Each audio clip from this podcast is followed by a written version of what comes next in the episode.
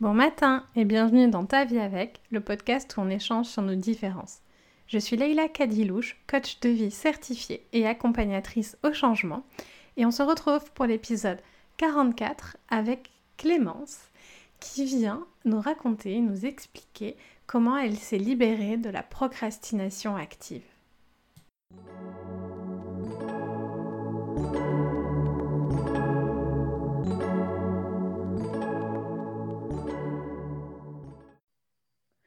Coucou Clémence. Bonjour. Est-ce que tu veux bien te présenter pour les personnes qui ne te connaissent pas? Euh, donc, Je m'appelle Clémence, j'ai 24 ans, j'habite en France. Euh, je suis actuellement euh, en congé maternité. J'attends d'un jour à l'autre un, petit bébé et je suis actuellement en post-coaching puisqu'on est en coaching business ensemble depuis, euh, bah, depuis un an maintenant. Mm. Et voilà, donc je suis en pause le temps que, que ce bébé arrive et, ensuite euh, on reprendra tout ça. Mm. Merci d'être avec moi aujourd'hui. Je t'ai demandé de participer à ce podcast où on parle d'organisation et de procrastination parce que euh, je pense que tu peux apprendre euh, euh, beaucoup de choses à beaucoup de gens sur, sur ce sujet. Est-ce que tu veux bien nous dire quel rapport toi tu as avec la procrastination?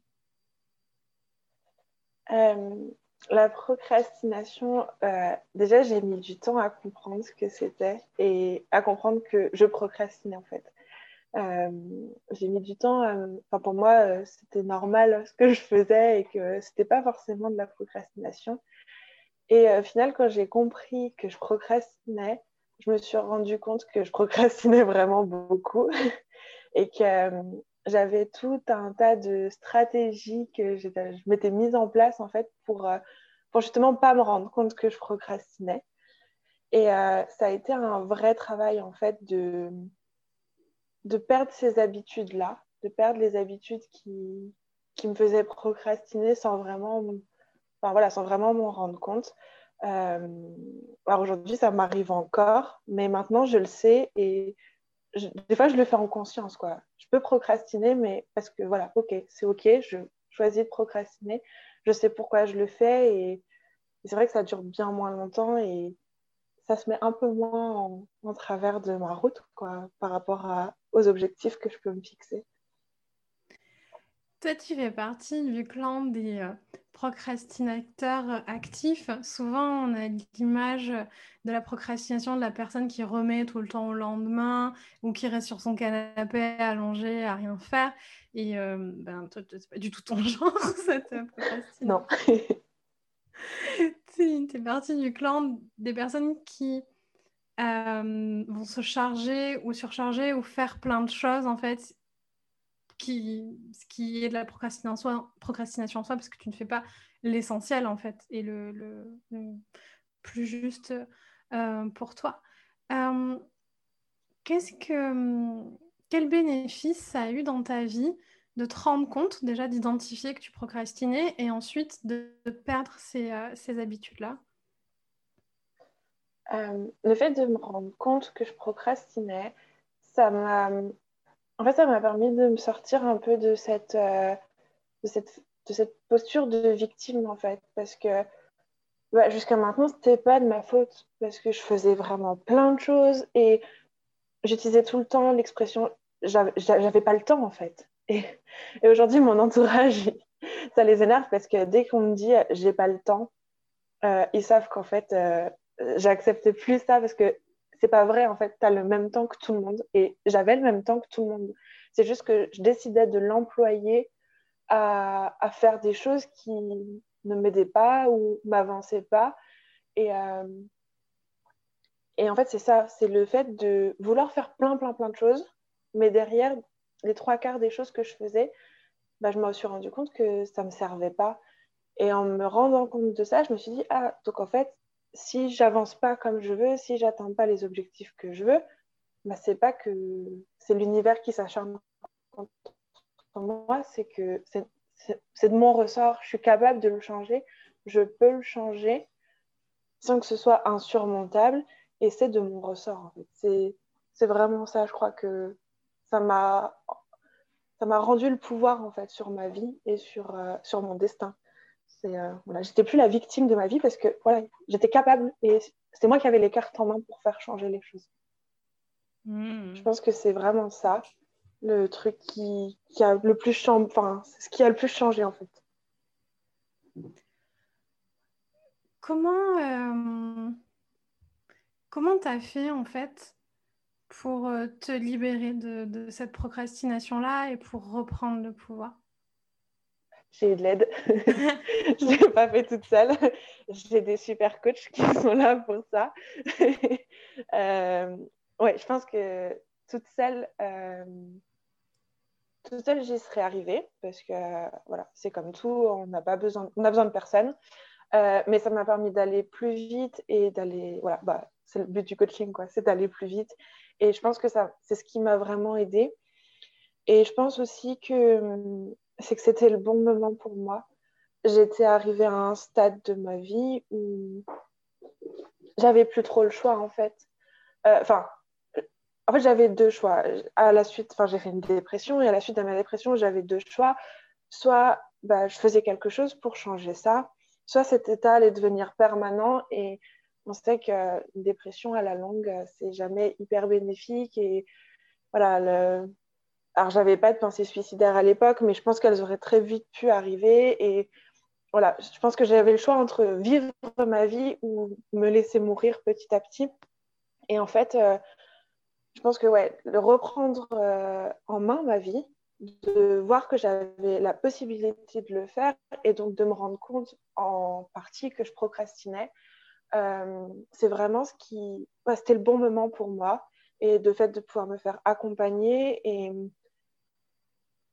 et par des personnes euh, qui ne m'ont pas laissé le choix, en fait, de voir. Enfin, maintenant que j'avais choisi de me faire aider, il fallait que je voie ce que j'avais à voir. Et euh, voilà, j'avais pas besoin d'une bonne copine, j'avais besoin d'un bon coup de pied aux fesses. Et euh, je pense que voilà, c'était le bon moment, les bonnes personnes. Et je pense que c'est ce qui m'a permis de, bah, de voir que voilà, c'était ce qui se passait dans ma vie et que si j'en étais là aujourd'hui, c'était en partie, enfin, c'était pas à cause de moi, parce que c'est pas une question de faute, mais que j'étais responsable de ce qui était arrivé et que et j'étais aussi responsable de la manière dont je allais m'en sortir. Euh, tu as eu une année euh, intense, j'ai envie de dire, euh, en 2020. oui, très, intense. Et, euh, et, ça fait un moment que je t'accompagne en, en, coaching et que je te connais. Et euh, donc, je t'ai vu, enfin, tout ce que tu racontes, je, t'ai vu euh, grandir, je t'ai vu te responsabiliser, je t'ai vu sortir de la posture de victime. Et je t'ai vu surtout conscientiser ton temps comme une ressource extrêmement précieuse et comme je, veux que mon temps soit employé à, ce que j'ai envie de faire de ma vie, quoi, en fait, euh, tout, euh, tout simplement. Et tu as mené euh, pas mal de projets de front en, en 2020. Et j'aimerais bien que tu nous parles d'organisation et de, compartimentation et en même temps de respect de soi parce que, à mon sens, c'était vraiment un exemple, quoi, en fait, dans, dans euh, Merci. 2020, euh, ouais, ça a été à bah, fin 2019. Euh, il y a l'évidence de qui me tombe dessus. Tu proposes une place pour un coaching business et tu m'as parlé. tu ne me parlais pas, mais tu m'as parlé et c'était une évidence. Donc, je m'engage dans cette voie entrepreneuriale.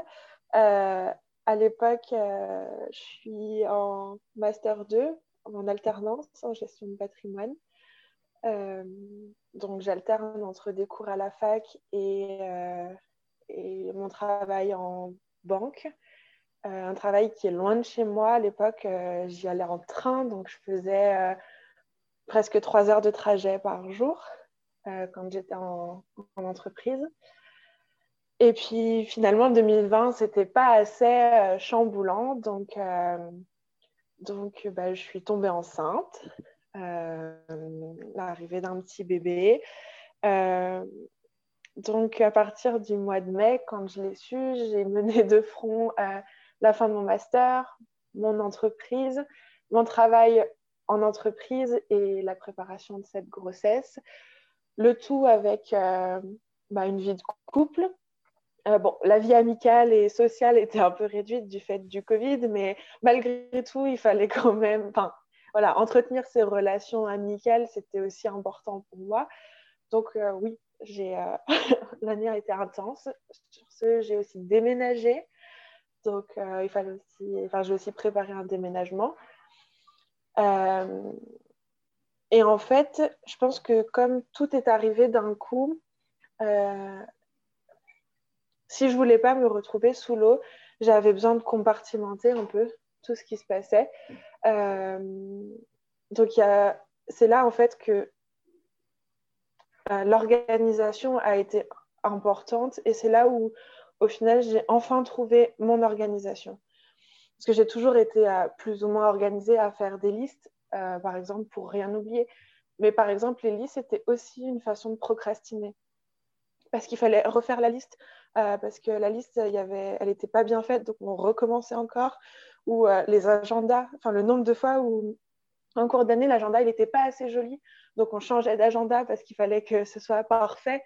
Enfin, voilà. Et là, j'ai compris qu'en fait, il fallait que je lâche tout ça parce que c'était pas de l'organisation, c'était plus de la procrastination.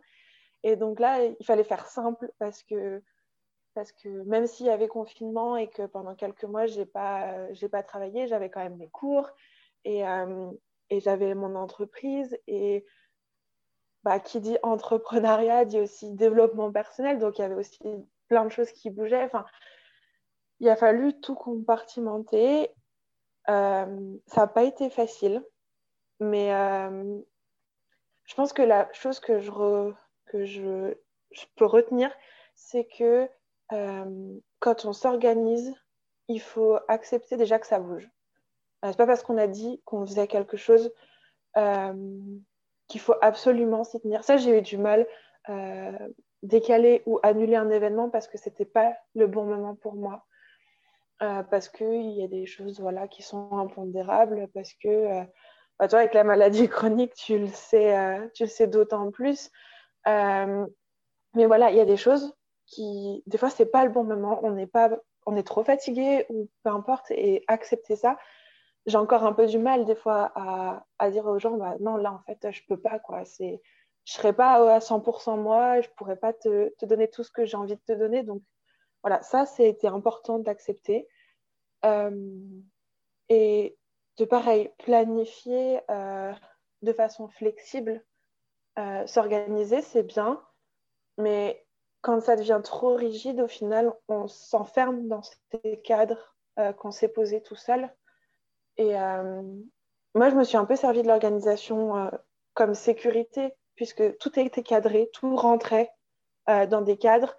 Bah, j'étais en sécurité face à tout ça et je savais que je pouvais tout gérer.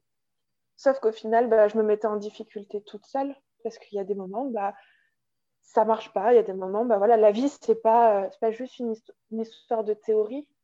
Et euh, pareil, accepter que bah, on peut planifier de façon plus malléable, plus légère. C'est euh, ce, qui a été, ce qui a été important pour moi, en fait de me dire que je restais au centre en fait et que l'agenda ne dictait pas ma vie. C'était moi qui écrivais dans mon agenda ce que je voulais et que c'était pas l'agenda qui décidait de ce que je devais faire. C'est vraiment hyper intéressant ce que tu nous partages et euh, je, pense que ça vient avec ce que tu disais, la responsabilisation, sortir de cette posture de victime et je sais que c'est quelque chose qui est fondateur pour toi et, et très important. Et, euh, mais en entendant parler, il y a autre chose qui me venait, c'était une espèce de, de, confiance aussi. De, tu sais, le, le je ne sais pas comment ça s'est passé euh, pour toi, mais je vais parler de mon expérience. Tu nous partageras la tienne si tu veux. La gestion d'imprévu, pour moi, c'est passé par une espèce de confiance déjà en moi que c'est pas parce que je décale que je le ferai pas à plus tard en fait. C'est pas parce que je l'annule que je le ferai pas plus tard. Et aussi une espèce de confiance, donc moi je vais dire dans l'univers, de c'est que ça doit se passer comme ça et que j'ai quelque chose à apprendre en fait aussi de ça et que c'est ça doit se passer comme ça en fait. Est-ce que c'est quelque chose qui te parle? Euh, Alors, il y a cette histoire de confiance. Euh, alors, quand tu dis l'univers, moi ça me parle tout à fait, ou, le grand tout, comme j'aime bien le dire, mais il y a cette histoire de oui, si, si aujourd'hui c'est pas le bon moment, c'est qu'il y a une raison, il y a soit parce que c'est pas le bon moment de faire quelque chose, soit c'est parce qu'il y a quelque chose de plus important à faire. Ou tu as besoin de vivre quelque chose de plus important. En moi-même, moi, ça a plutôt en fait. En me disant, non, mais aujourd'hui, ça peut ne pas être le bon moment pour toi. Bah, accepte et, et ne renie pas tes besoins euh, aime-toi. Enfin, si c'était quelqu'un d'autre qui te disait non, mais je me sens trop, peu importe, enfin, c'est pas le bon moment pour moi, tu l'accepterais parce que l'autre, c'est quelque chose qui est OK pour toi. Bah, accepte de te donner autant d'amour pour que ce soit OK pour toi aussi. C'est vrai que c'est cette responsabilisation et cette acceptation voilà, de, de l'imprévu, ça a, été aussi une, une, conquête en fait de l'amour de moi-même accepter que bah, j'ai le droit aussi de ne pas être bien. Moi aussi, j'ai le droit de, d'avoir des besoins qui sont là parce que j'avais prévu.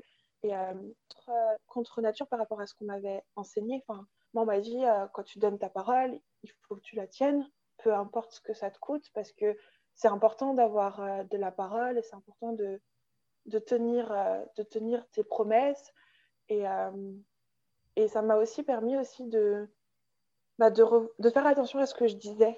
Parce que à force de toujours promettre et de toujours dire oui aux autres, euh, bah, des fois, je me mettais dans des situations qui ne me convenaient pas du tout. Soit parce que ce que j'étais en train de faire, j'avais pas envie de le faire. Et à ce moment-là, bah, je me sentais obligée parce qu'il fallait le faire. Soit aussi parce que parce que j'avais dit trop de oui à trop de personnes ou sur trop de projets en même temps. Et c'est aussi ça, ça m'a. J'ai aussi appris à dire non en fait en même temps. J'ai appris à dire non, j'ai appris à m'aimer autant que j'aime les autres. C'est pas toujours euh, d'actualité et, c'est encore en, en, cheminement, mais voilà, c'est vraiment ce de, de savoir s'organiser en fait. C'est pas juste prendre un agenda et le remplir, c'est vraiment tout un tout un tas de petites choses autour. Et, euh, C'est euh, ce que je vous dis souvent en coaching, dire non, c'est se dire oui. Dire non à quelqu'un, c'est se dire oui. Et, euh, ce que je vous... la question que je vous pose souvent aussi, c'est est-ce que faire ça, planifier ça, c'est aimer Est-ce que c'est être dans l'amour de toi, en fait, par rapport à, ça? Et, et, c'est pour ça que sur les, tout ça, c'est beaucoup d'essais-erreurs. Et c'est beaucoup de... Hum, parce qu'on ne peut pas faire une règle que, par exemple, pas travailler les week-ends, c'est pas de l'amour de soi, en fait. Peut-être que selon ce qu'il y a à faire et selon ce que c'est, ça peut être de l'amour de soi ou, pas du tout, en fait. Et, euh, et c'est au cas par cas, en fait, à, à chaque fois. Il n'y a pas de règle universelle selon les personnes aussi. Euh, il y en a pour qui ça va être de l'amour de soi, pour d'autres non. Et, euh, mais c'est une question en effet qui, qui, est, qui est essentielle. Et, je pense qu'aussi, il faut accepter que cette réponse change. Là, aujourd'hui, bah, si travailler le week-end, c'est OK. Enfin, typiquement, moi, c'est une question que je me suis posée. Bah, pendant tout 2020, travailler le week-end, c'était OK pour moi. Et, et c'était pas me, me renier, c'était pas me dire non. Je travaillais les week-ends.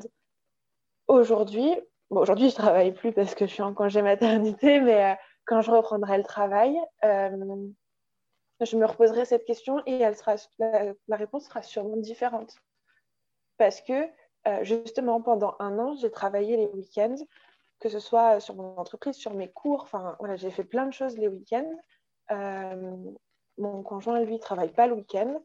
Bah, je veux qu'à terme, le week-end, ce soit un jour de, enfin, soit des jours où je ne travaille pas, où je profite de ma famille, où je profite de, mon enfant, de mon conjoint, de, voilà, de tout le monde. Et, et je sais qu'un jour, travailler le week-end, ce sera plus en adéquation avec, avec ce que je veux, en fait.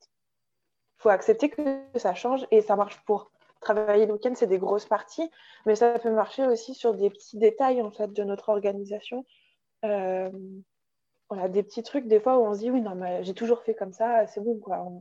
Bah si la réunion du lundi matin à 9h, c'est trop compliqué parce que lundi matin, on a besoin de prendre du temps pour autre chose, bah ok, on demande à ses collègues ou à peu importe qui, euh, ses collaborateurs, les personnes avec qui on travaille, de décaler la réunion à 10h ou à 11h parce que euh, et ça aussi demander ne pas avoir peur de demander c'est euh, c'est important en fait au pire on va nous dire non quoi.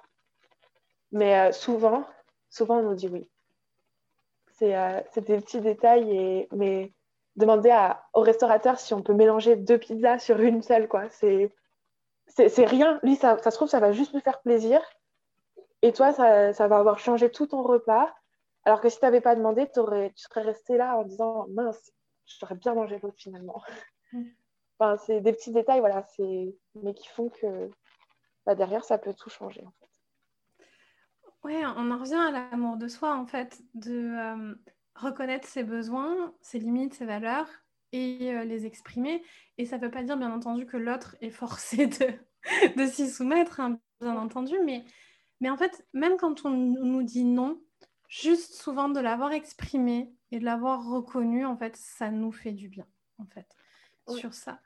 Et, et, on en revient à, à enlever cette peur de déranger, cette peur de prendre sa place.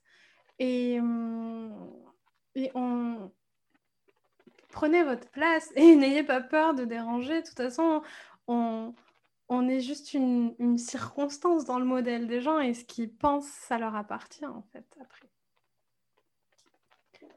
Et, ce que j'ai compris aussi, c'est que quoi qu'on fasse, euh, on peut déranger en fait.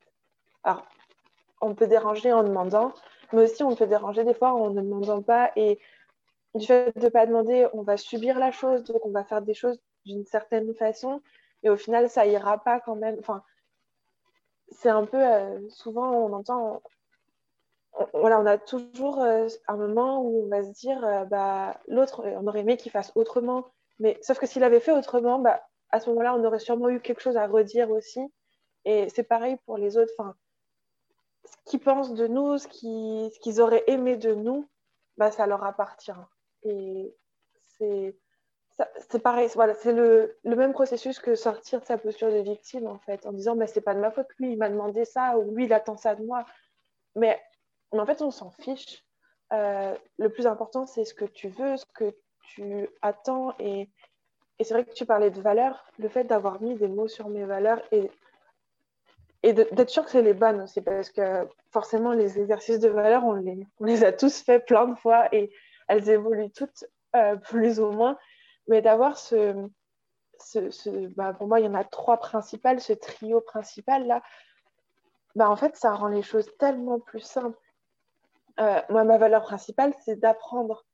Mais peu importe ce qui m'arrive, maintenant je me dis, mais oui, mais regarde, qu'est-ce que tu vas apprendre ou qu'est-ce que tu as appris? Et, d'un coup, la, situation et la solution sont plus simples, plus douces et, euh, bah oui, bah c'était logique que je vive ça parce que j'avais besoin d'apprendre ça et, et voilà, c'est tout en fait. Et maintenant, je peux passer à autre chose. Merci. Qu'est-ce que, euh, qu'est-ce que tu voudrais dire aux platypus qui, euh, qui nous écoutent, qui sont soit dans une procrastination passive, soit à l'inverse dans une procrastination euh, active qui est en fait du surcontrôle en fait aussi en soi? Qu'est-ce que qu'est-ce que tu voudrais euh, leur, euh, leur dire? Je voudrais leur dire déjà que s'ils se reconnaissent, c'est chouette. Parce que ça veut dire qu'ils ont déjà fait le plus gros du... Enfin, en tout cas, moi, ce qui m'a paru le plus gros du travail, c'était de me rendre compte que je procrastinais. Donc, s'ils se, si ils disent Ah, en fait, on me parle à moi, bah, déjà, tu peux être fier de toi parce que parce que tu as fait le gros du boulot. Et, euh, et maintenant, j'aurais plutôt envie de leur demander, bah, ok, on fait quoi avec ça maintenant? Est-ce qu'on reste là? Et à ce moment-là, bah, ça peut être ça peut être ok parce que des fois, bah, c'est pas le bon moment parce que des fois, il y a d'autres choses qui se passent. Mais par contre, si c'est pas ok, que tu veux euh, changer, que tu veux ne plus procrastiner parce que tu te rends compte de tout ce que ça peut te faire, euh, bah, je t'encouragerais à chercher la solution qui est la bonne pour toi. Moi, pour moi, ça a été bah, de me faire accompagner. Les coachings, ça a été ma solution. Mais euh, bon, s'il écoute le podcast, euh, je pense que le coaching, ce sera peut-être quelque chose qui va l'attirer. Donc, si c'est ça, fonce. Enfin, je veux dire, euh, Laila est une coach en or, donc euh, fonce. Euh, mais il y en a plein d'autres aussi. Hein. Si ce n'est pas Laila, c'est qu'il y, a quelqu'un d'autre qui est là pour toi et, fonce. Et si ce n'est pas le coaching, eh ben, ce n'est pas grave. Mais, mais abandonne pas et, aime-toi assez fort pour, trouver, la solution qui t'aidera à, sortir de, de la situation auquel tu veux plus. Merci Clémence. Il y a forcément une solution en fait. Et en effet, c'est important de le dire, il n'y a pas que le coaching, mais il y a forcément ta solution à toi. C'est ça. Merci d'avoir été avec nous euh, aujourd'hui. Et euh, si vous voulez euh, échanger avec Clémence, donc qui va accoucher de façon imminente, mais qui va revenir, ben, en plus quand cet épisode il sera diffusé, tu auras, accouché. Euh, sinon, il va y avoir problème. c'est certain. Voir euh, ce que Clémence fait. Ce que j'ai très hâte de voir ce que tu vas proposer euh, aux gens aussi à ton, à ton retour de, congé maternité. on peut te suivre, on peut te suivre où du coup, Clémence? On peut me suivre sur Instagram. le nom de la page, c'est l'Éden de Clem je ne sais pas ce que je proposerai à mon retour. Euh, mais ce que je sais, c'est que ce sera totalement différent parce que je suis partie en étant euh, quelqu'un et je reviens en étant euh, pas quelqu'un d'autre, mais encore plus moi et complètement différent. Donc, donc je pense qu'il y aura un grand virage, mais, mais ça restera toujours moi. donc, donc, voilà. Merci. Ce sera chouette. Vous avez aucun doute et j'ai très hâte de, voir ça.